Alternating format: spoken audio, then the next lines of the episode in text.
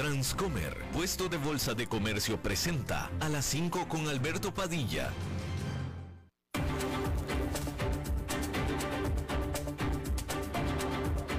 Inicia a las 5 con Alberto Padilla. Un programa diseñado con el objetivo de llevarte diariamente un tema de actualidad, acompañado siempre de reconocidos editorialistas, de lunes a viernes a las 5 de la tarde por CRC 89.1 Radio. A las 5 con Alberto Padilla. Hola, ¿qué tal? Saludos, bienvenidos. Muchísimas gracias por estarnos acompañando, gracias por estar ahí. Síganos también en nuestras redes sociales, estamos transmitiendo en vivo en Facebook Live, también estamos disponibles en podcast, en las diferentes plataformas más importantes para ello, como Spotify, Google Podcast, Apple Podcast y otras cinco importantes plataformas más. Estamos también disponibles en nuestro canal de YouTube y eh, bueno, pues ahí para que nos pueda escuchar a la hora que quiera, en el momento que quiera, a través del aparato que usted quiera. En esta ocasión, tratando de controlar los incontrolables, al otro lado de los cristales, el señor David Guerrero y la producción general de este programa, desde Bogotá, Colombia, a cargo del señor Mauricio Sandoval. Bueno, obviamente que vamos a comenzar con la situación, en este caso vamos a hablar con la situación en Rusia y con la avalancha, la catarata de sanciones financieras y económicas que recibió Rusia. Y a decir, a decir por la reacción del Banco Central de Rusia, este país está en emergencia. Y vamos a hablar de eso enseguida. Pero a juzgar por las medidas que han tenido que tomar, las sanciones han golpeado y han golpeado de manera muy dura, muy severa.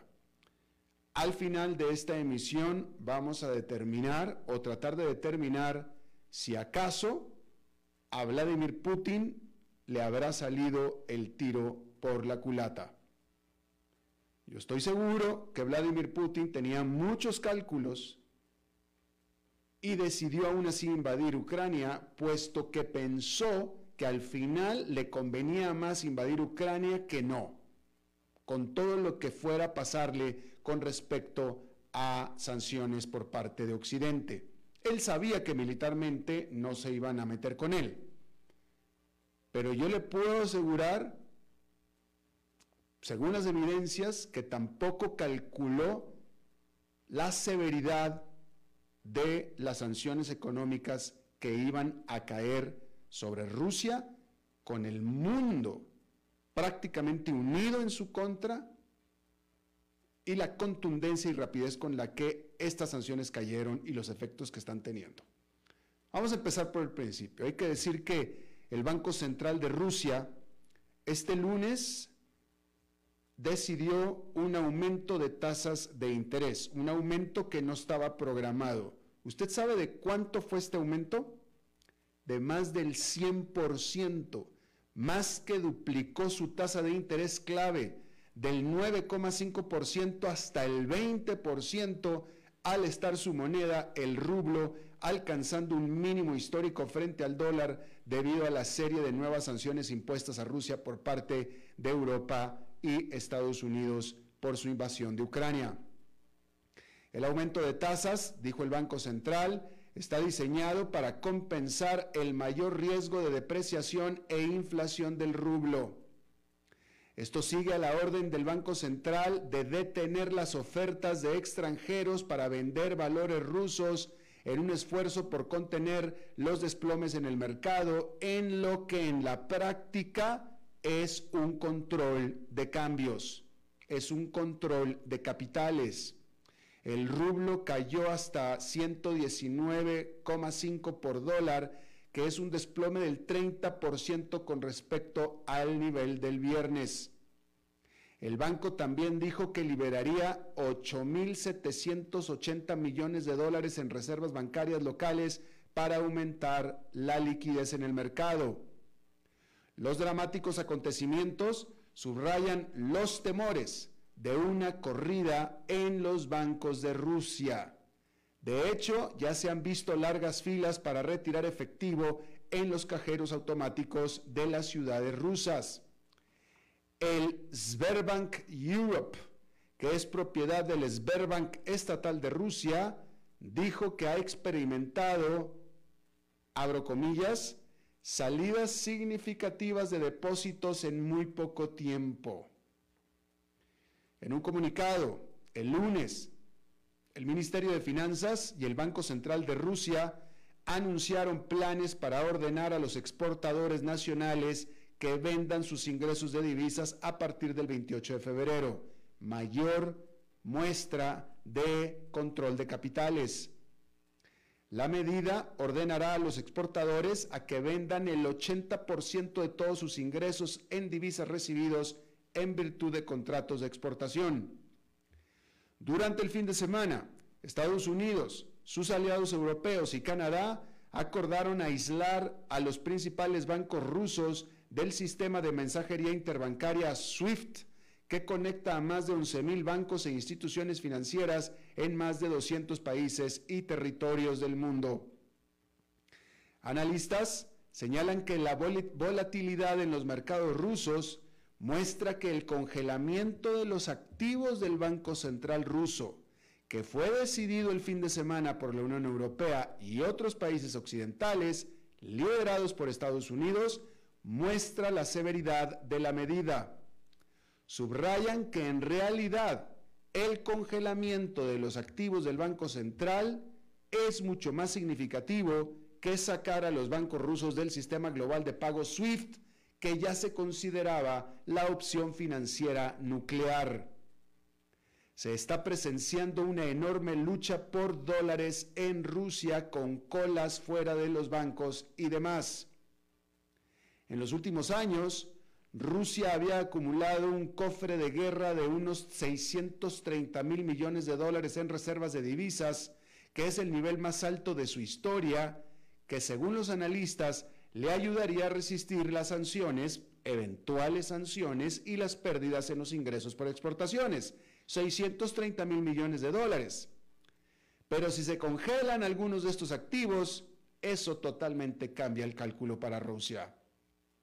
El hecho de que los rusos no puedan desplegar una buena parte de estos 630 mil millones de dólares en reservas de moneda extranjera que el Banco Central ruso ha estado acumulando cuidadosamente, significa que se pasó de una economía de guerra a una de emergencia. Y la idea de aislar a Rusia, que hace apenas unos días se hubiera considerado impensable, ahora es una realidad. Y los rusos lo saben. Otra noticia que aparentemente no tiene tanta relevancia, pero que sin embargo es absolutamente una evidencia de estos tiempos de sanciones hacia Rusia, es la decisión sin precedentes de Suiza de salirse de su tradicional y hasta obstinada neutralidad. El presidente suizo Ignacio Cassis dijo el domingo, o mejor dicho, anunció el lunes que dejará Suiza la tradicional neutralidad y se unió a la Unión Europea en sancionar a Rusia y congelar los activos rusos en el país alpino, incluyendo activos que se asumen, se consideran son personalmente de Vladimir Putin. Suiza, como usted sabe, ha recorrido una tortuosa línea entre mostrar solidaridad con Occidente y mantener su tradicional neutralidad que, según el gobierno, le permite ofrecer sus servicios como potencial mediador. Sin embargo, Suiza enfrenta una creciente presión interna para ponerse claramente del lado de Occidente y contra Moscú y adoptar sanciones punitivas de la Unión Europea. El neutral será el gobierno de Suiza, los suizos no. Hasta ahora, el gobierno había dicho que no iba a ser utilizada, que no permitiría ser utilizada como plataforma para eludir las sanciones de la Unión Europea, pero sin embargo en Berna, el sábado, la marcha por la paz más grande en décadas de unas 20 mil personas se manifestaron para apoyar a Ucrania, algunas abucheando al gobierno por su cautelosa política. La semana pasada el gobierno suizo modificó su lista de vigilancia para incluir a 363 personas y cuatro empresas que la Unión Europea había incluido en su lista de sanciones para castigar a Moscú. Se estima que los rusos tienen 11.240 millones de dólares en Suiza en el 2020, según los propios datos del Banco Nacional Suizo. Pero Suiza también es un importante centro comercial para los productos básicos rusos, como granos minerales, etc. Pero ya Suiza se unió a las sanciones de la Unión Europea contra Rusia. Y con esto, básicamente, los activos y valores rusos se convierten en tóxicos e intocables en todo el mundo. En este momento, todo lo que sea ruso es un paria internacional. Tras las últimas sanciones internacionales, las empresas de Occidente comienzan a tomar medidas más que para protegerse en contra o protesta de Rusia. British Petroleum, mejor dicho, BP, anunció el domingo que abandonará su participación de casi el 20% en la petrolera estatal rusa Rosneft, describiendo la decisión de Moscú de atacar a su vecino como un acto de agresión que está teniendo trágicas consecuencias en toda la región. El lunes, las acciones de BP cayeron un 7% en Londres. Un análisis del Banco Santander estima que la compañía podría recibir un golpe de más de 26 mil millones de dólares a medida que se deshace de su negocio en Rusia, que en este momento vale cero. Vale cero, porque nadie se lo va a comprar como no fuera una empresa rusa, las cuales no tienen dinero para comprárselo y la medida podría obligar a otras empresas con inversiones similares a seguir su ejemplo.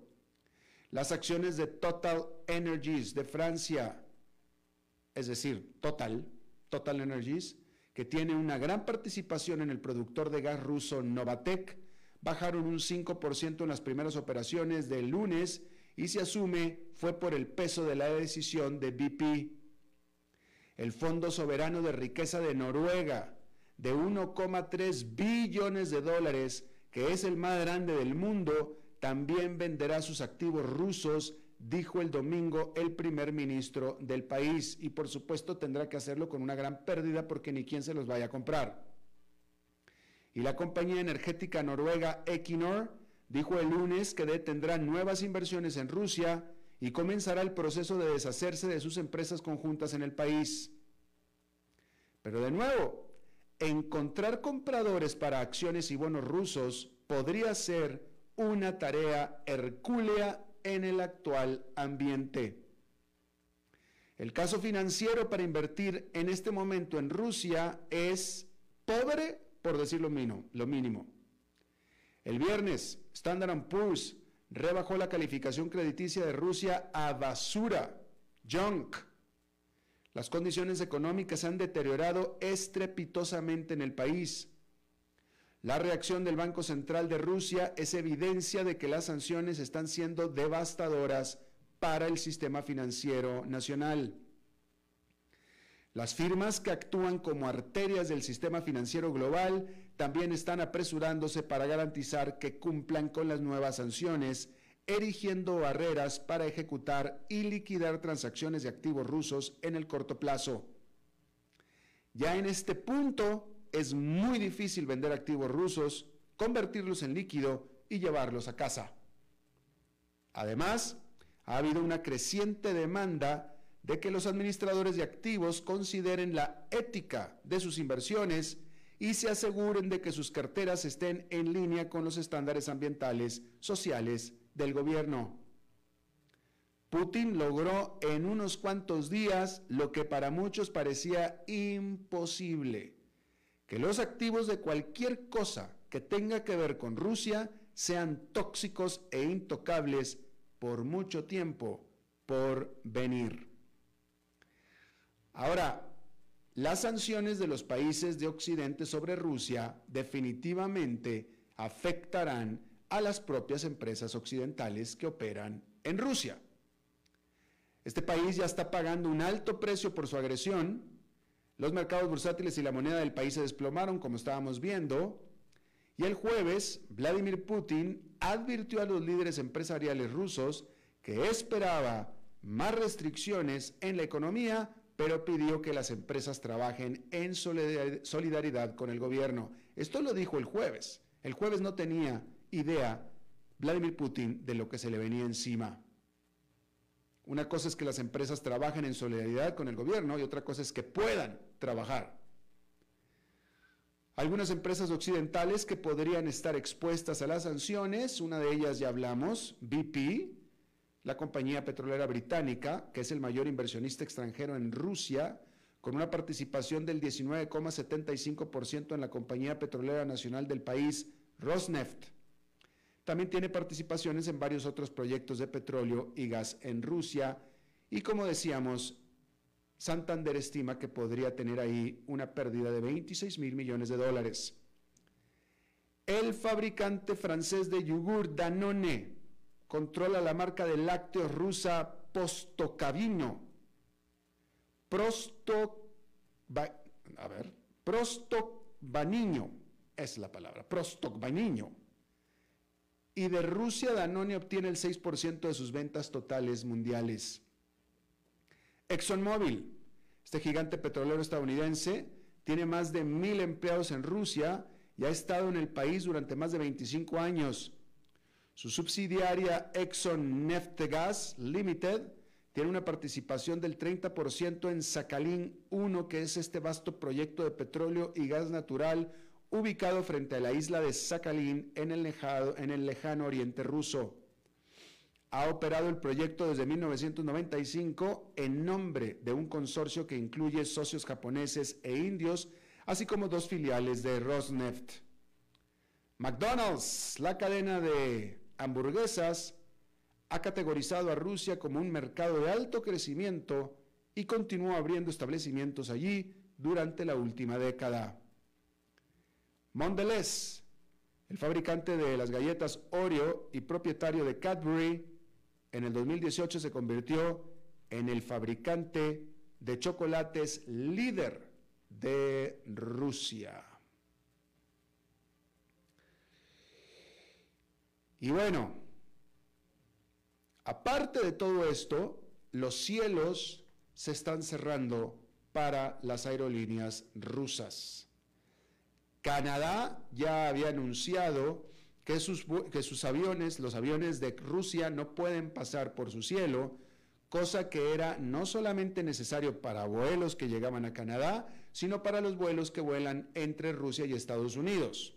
Estados Unidos estaba pensando en tomar la misma decisión, pero por lo pronto, si los aviones le tienen que dar la vuelta a Canadá, no alcanza el combustible para hacer un vuelo directo entre Rusia y Estados Unidos. Pero también los países europeos han estado cerrando sus cielos a las aerolíneas rusas. Pero ese no es el problema. Las aerolíneas rusas se quedarían también sin sus aviones, porque compañías arrendadoras internacionales están listas para rescindir cientos de arrendamientos de aviones con aerolíneas rusas luego de las sanciones occidentales por la invasión de Ucrania que requieren la cancelación de los contratos. AirCap Holdings, que es la compañía de leasing más grande del mundo, dijo el lunes que cesaría los contratos de leasing con las aerolíneas rusas, mientras que Bok Aviation dijo que la mayoría de sus arrendamientos en Rusia ahora tendrían que rescindirse antes del 28 de marzo. Rusia advirtió a Occidente que tomaría represalias contra las sanciones dirigidas a su industria de la aviación. En este momento, Rusia está tan aislada que es imposible poder pensar en qué represalia puede tomar Rusia como no sea pagar lo que debe, que todo no puede hacer porque no tiene la plata. Las empresas rusas, las aerolíneas, tienen 980 aviones de pasajeros en servicio, de los cuales 777 están alquilados por firmas extranjeras, según la firma de análisis Sirium. De estos, dos tercios o 515 aeronaves, con un valor de mercado estimado en alrededor de 10 mil millones de dólares, se alquilan a empresas extranjeras en la industria, principalmente con sede en Irlanda. AirCap, que tiene la mayor exposición a Rusia y Ucrania con 152 aviones, según la consultora IVA, dijo que por valor contable neto, el 5% de su flota estaba arrendada en Rusia al 31 de diciembre. Sus clientes rusos incluyen a todos, Aeroflot, S7 Airlines, Rosilla, Azur Air y Ural Airlines, según muestra su sitio web, que involucran aviones con un valor estimado de 2.500 millones de dólares, según la firma de servicios de aviación ACC Aviation. El vicepresidente de aviación de la firma ACC dijo que recuperar la posesión de un avión podría en este momento resultar un desafío, incluyendo el que las autoridades de aviación y las aerolíneas rusas decidan no cooperar con los arrendadores. Pero, aunque decidan sí cooperar con los arrendadores y quieran devolver los aviones, dadas las prohibiciones del espacio aéreo, también podría llevar tiempo que el personal viaje a Rusia para recuperar sus aeronaves que les pertenece. Bueno, y allá en Nueva York esta fue una jornada pues mixta, porque mientras que el estándar, mientras que el índice industrial Dow Jones perdió medio punto porcentual y el Standard Poor's 500 perdió un cuarto de punto porcentual, el Nasdaq Composite quedó con una ganancia de 0,91%. Bueno, aparte, también significativamente, tanto la FIFA como la UEFA, la FIFA, el organismo de fútbol mundial, la UEFA, el organismo de fútbol de Europa, suspendieron a todos los equipos rusos de fútbol soccer, incluyendo por supuesto a la selección nacional. Así es que por lo pronto esta decisión impide a Rusia para calificar para la Copa del Mundo. Por lo pronto Rusia no va, no va a la Copa del Mundo Qatar. También el Comité Olímpico Internacional hizo un llamado para que los atletas rusos y bielorrusos fueran o sean prohibidos de todo evento deportivo internacional. Pidió el Comité Olímpico Internacional que en los casos en donde sea imposible que formen parte o que tomen parte de estos torneos jugadores de Rusia o Bielorrusia, los jugadores no puedan competir como representantes de sus países. Ahí lo tiene usted. Ministros del Interior europeos prometieron que permitirán a los refugiados ucranianos que entren a la Unión Europea sin que tengan que pasar por el proceso normal de asilo. La Unión Europea, no es cierto, las Naciones Unidas están estimando que medio millón de refugiados ucranianos, en su mayoría hombres de mayor edad, mujeres y niños, han ya abandonado Ucrania y se espera que millones más lo sigan en el futuro cercano. La gran mayoría de ellos están en los países vecinos, incluyendo Polonia y Hungría, pero otros están reuniéndose con sus familias en lugares tan lejanos como es Grecia. Incluso, de acuerdo a las agencias de las Naciones Unidas, se espera que en las próximas semanas entre 1 y 3 millones de ucranianos abandonen su país.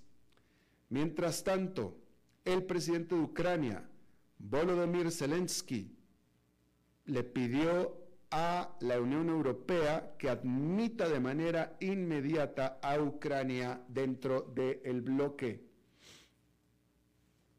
Más temprano, la presidenta de la Comisión Europea, Ursula von der Leyen, había dicho que eh, Ucrania eventualmente se unirá al bloque. Dijo textualmente que con el tiempo Ucrania pertenece a la Unión Europea. Mientras tanto, el jefe de Relaciones Internacionales o Relaciones Exteriores del bloque europeo, de la Unión Europea, Joseph Borrell, dijo que sus miembros le darán a Ucrania jets de guerra, jets de combate. Bien, pues ahí lo tiene usted. Mientras tanto, este lunes había habido negociaciones entre Ucrania y Rusia y estas terminaron sin acuerdo y las dos delegaciones regresaron a sus capitales antes de una eventual segunda ronda de negociaciones. Sin embargo, Ucrania ha sido enfática en que necesita que haya un inmediato cese al fuego y que las tropas rusas abandonen Ucrania. Vamos a hacer una pausa y vamos a regresar con más en la entrevista. A las 5 con Alberto Padilla, por CRC 89.1 Radio. El valor en la ética incluye no tener miedo de lo que se dice y a quién se le dice, sin importar las consecuencias o represalias que puedan sobrevenir. Entre los valores éticos más relevantes se pueden mencionar justicia, libertad, respeto, responsabilidad, integridad, lealtad, honestidad y equidad. Los valores éticos se adquieren durante el desarrollo individual de cada ser humano en el entorno familiar, social, escolar e inclusive a través de los medios de comunicación. Solo si lo público y lo privado caminamos en positivo y con valores, Costa Rica saldrá adelante. Un mensaje de la Cámara Nacional de Radiodifusión, Canara.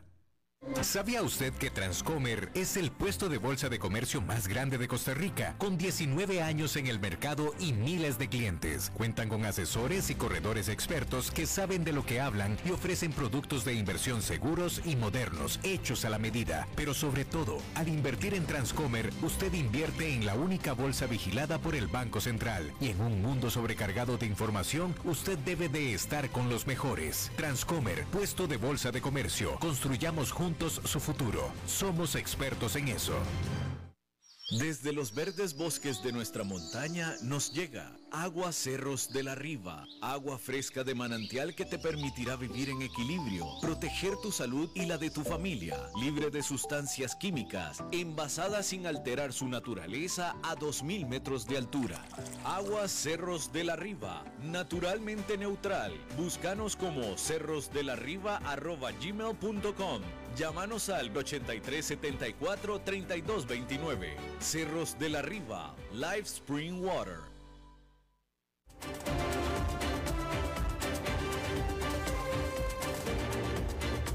Seguimos escuchando a las 5 con Alberto Padilla.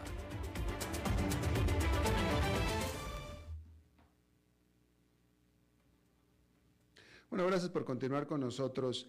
Eh, en un momento vamos a pasar con la entrevista de hoy, eh, en la que vamos a, pretendo, pretendo eh, conocer, dilucidar, escudriñar las sanciones que están cayendo sobre Rusia. Pero, insisto, la manera o la evidencia, la evidencia más clara de que algo terrible, y así se lo pongo, ¿eh? sin exagerar, algo terrible tiene que estar pasando en Rusia, es la decisión del Banco Central de explotar las tasas de interés al doble. Los créditos en Rusia hoy cuestan el doble. Quien tenía o quien tiene un crédito hipotecario en Rusia, no importa la tasa que estuviera pagando, hoy va a pagar el doble de lo que pagaba antes. Los que pagaban tarjetas de crédito van a pagar el doble en tasas de interés, lo mismo los créditos a los automóviles, cualquier crédito, el doble. ¿Sí? Y para nosotros en América Latina, los que tenemos más de 35 años de edad, tenemos la memoria de crisis similares al respecto de cuando de pronto el Banco Central tenía que hacer una decisión similar. Sucedió en México, sucedió en Argentina, etc. Y como los latinoamericanos tenemos en memoria, tienen que estar pasando cosas absolutamente espantosas, desastrosas en la economía, para que un banco central tenga que hacer y tenga que tomar una medida así.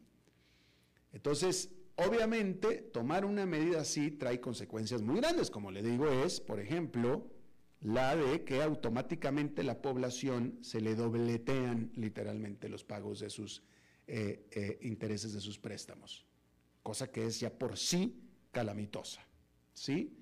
Pero esto viene reflejo directo de las sanciones que eh, impuso Occidente. Ahora, ¿Cuánto tiempo puede durar una economía como la rusa o cualquier economía con una situación así? La invasión apenas empezó el miércoles, ¿eh? En la noche. Las sanciones apenas se establecieron el fin de semana.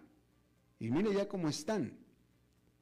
Por eso le comentaba yo que esto no podría ser posible que Vladimir Putin lo tuviera calculado. No esto. No esto.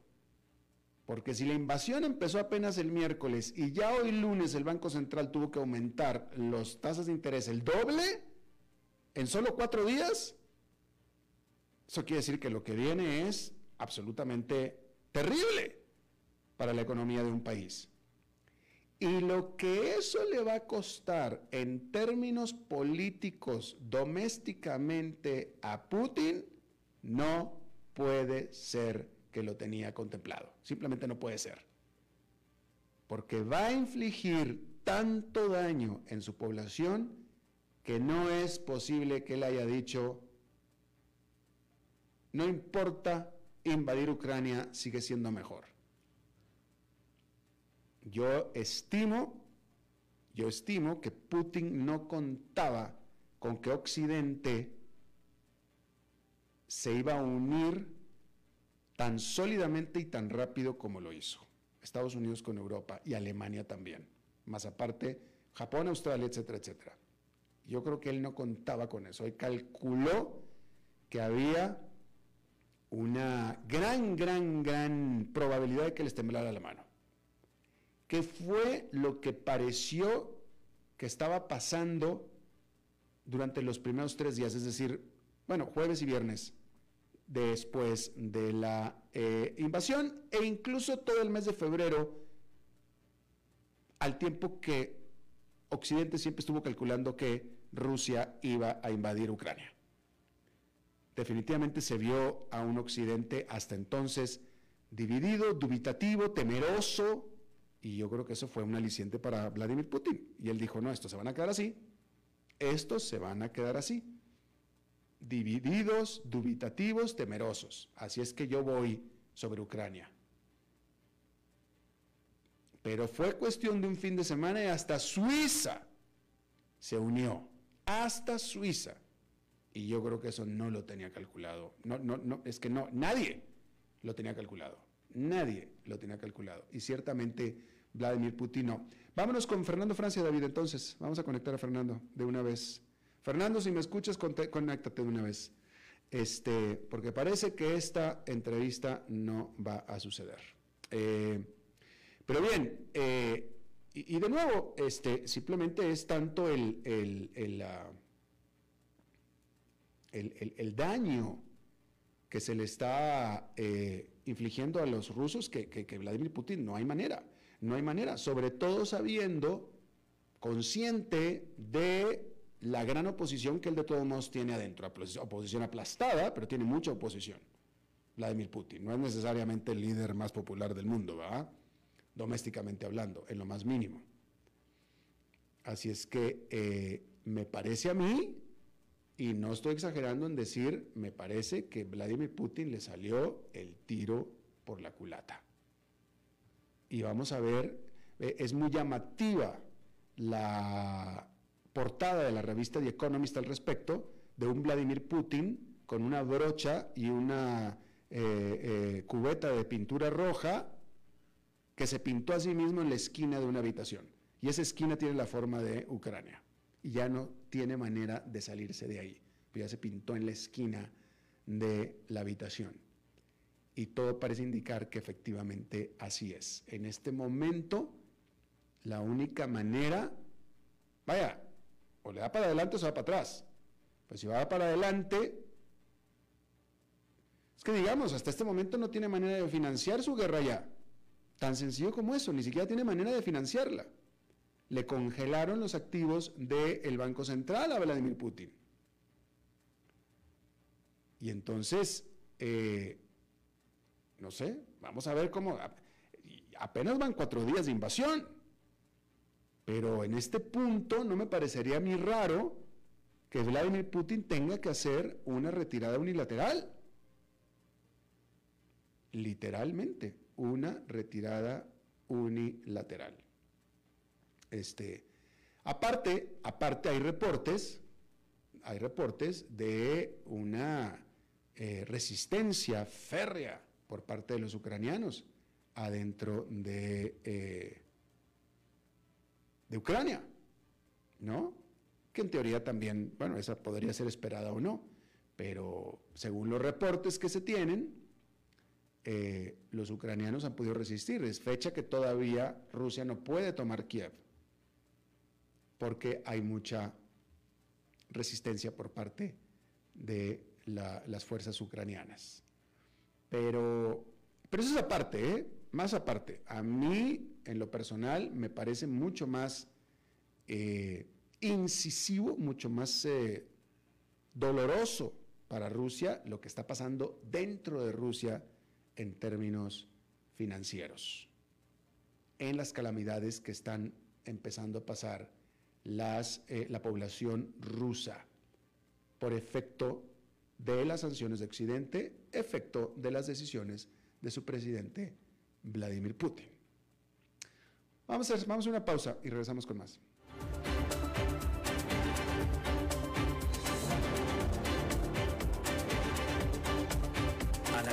con Alberto Padilla por CRC 89.1 Radio. El valor en la ética incluye no tener miedo de lo que se dice y a quién se le dice, sin importar las consecuencias o represalias que puedan sobrevenir. Entre los valores éticos más relevantes se pueden mencionar justicia, libertad, respeto, responsabilidad, integridad, lealtad, honestidad y equidad. Los valores éticos se adquieren durante el desarrollo individual de cada ser humano en el entorno familiar, social, escolar e inclusive a través de los medios de comunicación. Solo si lo público y lo privado caminamos en positivo y con valores, Costa Rica saldrá adelante. Un mensaje de la Cámara Nacional de Radiodifusión, Canara. ¿Sabía usted que Transcomer es el puesto de bolsa de comercio más grande de Costa Rica, con 19 años en el mercado y miles de clientes? Cuentan con asesores y corredores expertos que saben de lo que hablan y ofrecen productos de inversión seguros y modernos, hechos a la medida. Pero sobre todo, al invertir en Transcomer, usted invierte en la única bolsa vigilada por el Banco Central. Y en un mundo sobrecargado de información, usted debe de estar con los mejores. Transcomer, puesto de bolsa de comercio. Construyamos juntos su futuro. Somos expertos en eso. Desde los verdes bosques de nuestra montaña nos llega agua Cerros de la Riva, agua fresca de manantial que te permitirá vivir en equilibrio, proteger tu salud y la de tu familia, libre de sustancias químicas, envasada sin alterar su naturaleza a 2.000 metros de altura. Agua Cerros de la Riva, naturalmente neutral. Búscanos como cerrosdelarriba.gmail.com Llámanos al 8374-3229. Cerros de la Riva, Live Spring Water.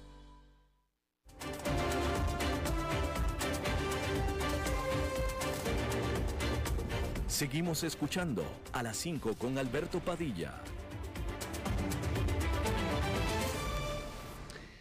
Bien, vamos a hablar un poco acerca de China. ¿Qué está pasando con China en medio de todo este conflicto de Rusia contra el mundo, literalmente, ¿no? Eh, bueno, por supuesto, mientras las cosas, la situación se empeora, tanto en Rusia como en Ucrania, China todavía ha estado tratando de evitar un criticismo o una crítica explícita eh, sobre la operación. Todavía no critica explícitamente a Rusia. El viernes, China se abstuvo de votar en la resolución de las Naciones Unidas que condenaba a Rusia, en la cual la propia Rusia votó, obviamente en contra, China se abstuvo. Sin embargo, conforme las cosas se están poniendo, como se diría en México, color de hormiga, es decir, mientras las cosas empeoran, se estima que mantener esta posición para China y los diplomáticos china, chinos se está volviendo cada vez más difíciles, sobre todo porque está aumentando la cantidad de bajas, de muertos en Ucrania y por supuesto con eh, los severos daños que es evidente que están causando las sanciones de Occidente sobre Rusia. ¿Sí? La agencia informativa Bloomberg reporta que al menos dos de los más grandes eh, bancos estatales chinos están restringiendo el financiamiento de compras de materias primas rusas o de commodities. Y esto sugeriría entonces que hay preocupación sobre las repercusiones sobre sus propios negocios si es que estos financiamientos contravienen las sanciones de Occidente. ¿Sí? Es decir, que los bancos chinos grandes, mientras son peras o son manzanas, mientras determinan si las sanciones los tocan a ellos o no, no quieren meterse porque si las llegan a tocar serían de proporciones descomunales, porque así es como son las sanciones, descomunales. ¿Sí? Ahora, no se sabe qué tanto sabía China en antelación sobre los planes de Rusia y por tanto no se sabe qué tan preparada podría estar China sobre la debacle diplomática que vendría, que en este momento parece evidente. Pero el New York Times, el diario New York Times reporta que Estados Unidos le presentó a oficiales chinos con la inteligencia que poseía sobre los avances de Rusia hacia la frontera como el propio Estados Unidos venía diciéndolo abiertamente. Sin embargo, eh, según el reporte del New York Times, los oficiales chinos eh, rechazaron la inteligencia que Estados Unidos le estaba dando. Entonces, aunque China haya sido sorprendida, aunque China no se lo, no se hubiera esperado, aunque fuera así, eh,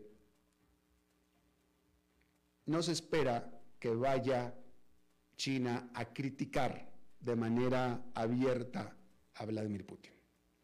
No se espera que vaya a hacer eso. Pero bueno, pues ahí lo tiene usted. Eh, ahora hay que decir otra cosa sobre Alemania. Ya hablamos de China, ahora hay que hablar de Alemania. Hay que decir que este país en particular, la economía más grande de Europa, y típicamente bajo la sombra de Estados Unidos en la forma de protección, bajo el protectorado de Estados Unidos, Alemania venía siempre evitando cualquier tipo de operación militar eh, y eh, de hecho de todos los países de la Unión Europea era el que más o el que menos invertía en sus Fuerzas Armadas, en su ejército. Era el que menos. Alemania. ¿Sí? Eh, es más, en este momento, en este momento, déjeme, voy a hacer esta investigación, porque eh, como no tenía pensado hablar de esto, eh,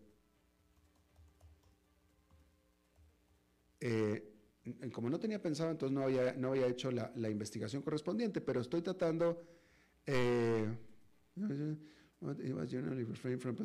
Sí, exactamente. Fíjese, Alemania no tiene armas nucleares. Alemania no tiene, Francia tiene, Gran Bretaña tiene, Alemania no.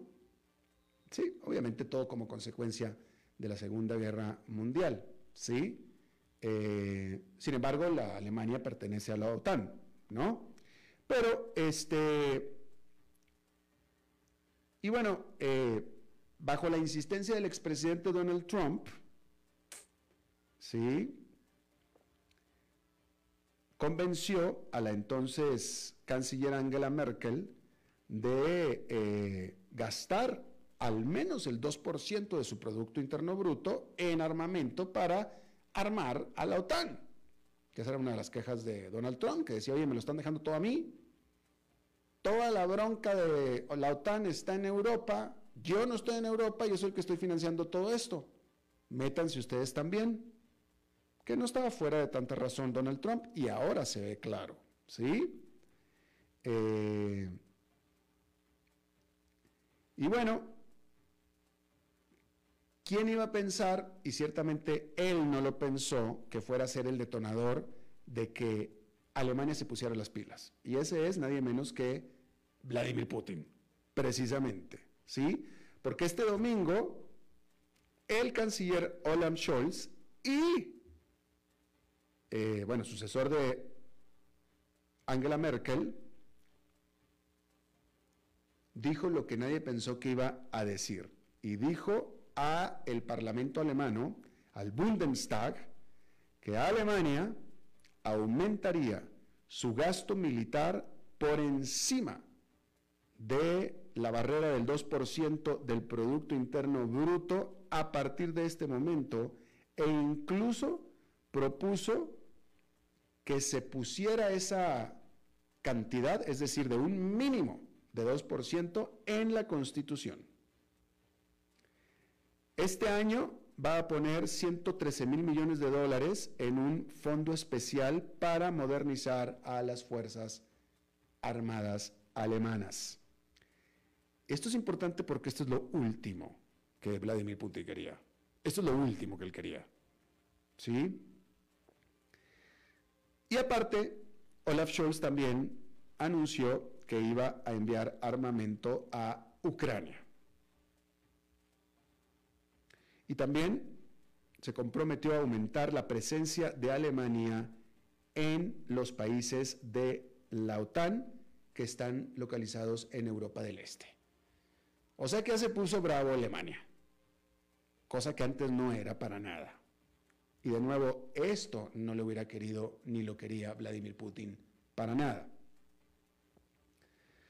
Hay que decir que solamente hace una semana, hace exactamente una semana todavía Alemania no quería pronunciarse acerca de el gasoducto Nord Stream 2 que viene de Rusia directo hacia Alemania.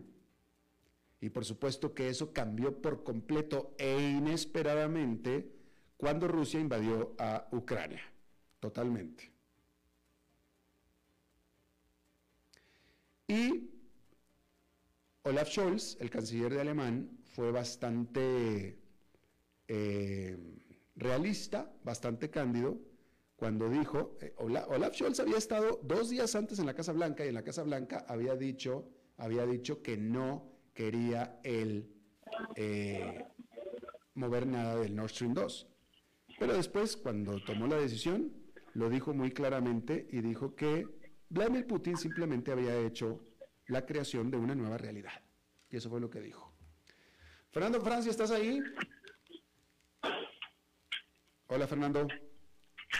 Hola. ¿Cómo estás? Eh, estoy al aire. Sí, sí, sí, estás al aire, Fernando. A ver, yo no te escucho muy bien, pero me parece que sí, estamos, que estamos al aire. Y yo quería justamente hablar de un tema que eh, se, está relacionado, de alguna manera, lejanamente, tanto con eh, los populismos como las decisiones, de alguna manera, autócratas de ciertos gobernantes, así como también de ciertos candidatos o ciertas figuras con poder, que tienen que ver con ese discurso eh, que podríamos catalogar de violencia en algunos aspectos, o que podríamos catalogar por lo menos a la ofensiva hacia, hacia ciertos grupos, hacia ciertas nacionalidades, o a los grupos que vos quieras identificar. Es decir, los discursos de violencia dentro de, de, de las voces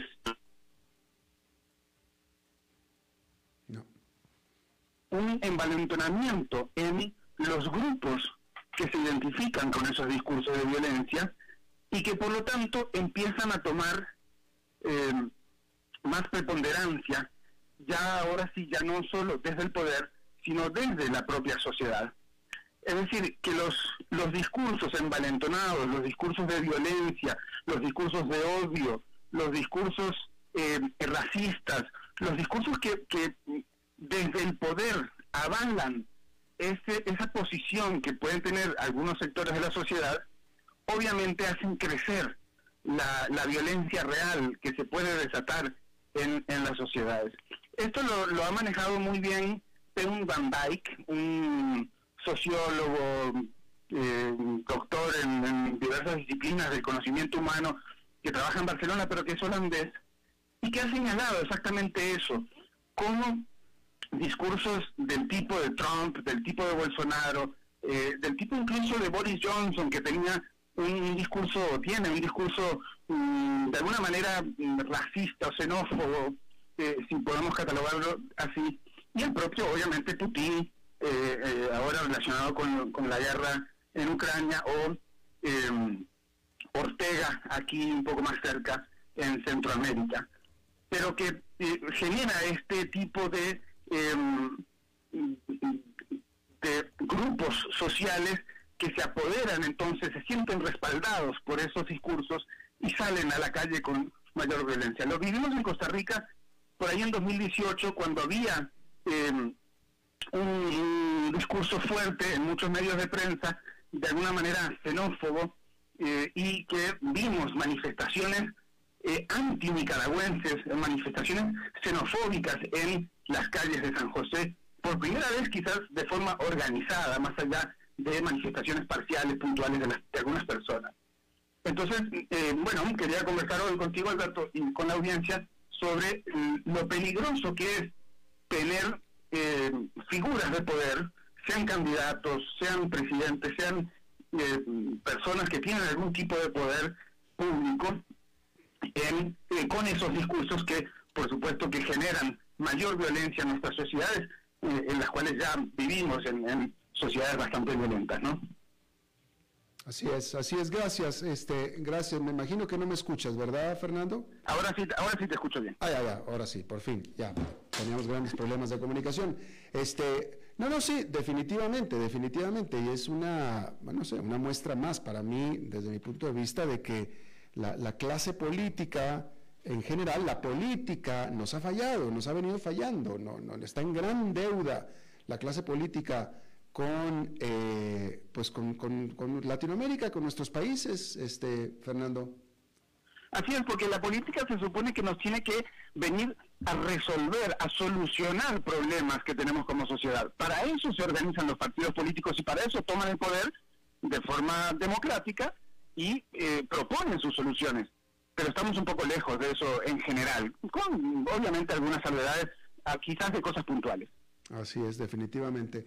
Bueno, Fernando Francia, te agradezco muchísimo hayas este, eh, participado con nosotros. Muchas gracias a vos y nos vemos en cualquier momento, ya no solo los martes, cuando vos dispongas. Exactamente, gracias, muy amable. Un abrazo. Bien, eso es todo lo que tenemos eh, por esta emisión. Muchísimas gracias por habernos acompañado. Espero que termine su día en buena nota, en buen tono y nosotros nos reencontramos en 23, en 23 horas. Que la pasen muy bien. A las 5 con Alberto Padilla fue traído a ustedes por Transcomer, puesto de bolsa de comercio. Construyamos juntos su futuro. Somos expertos en eso.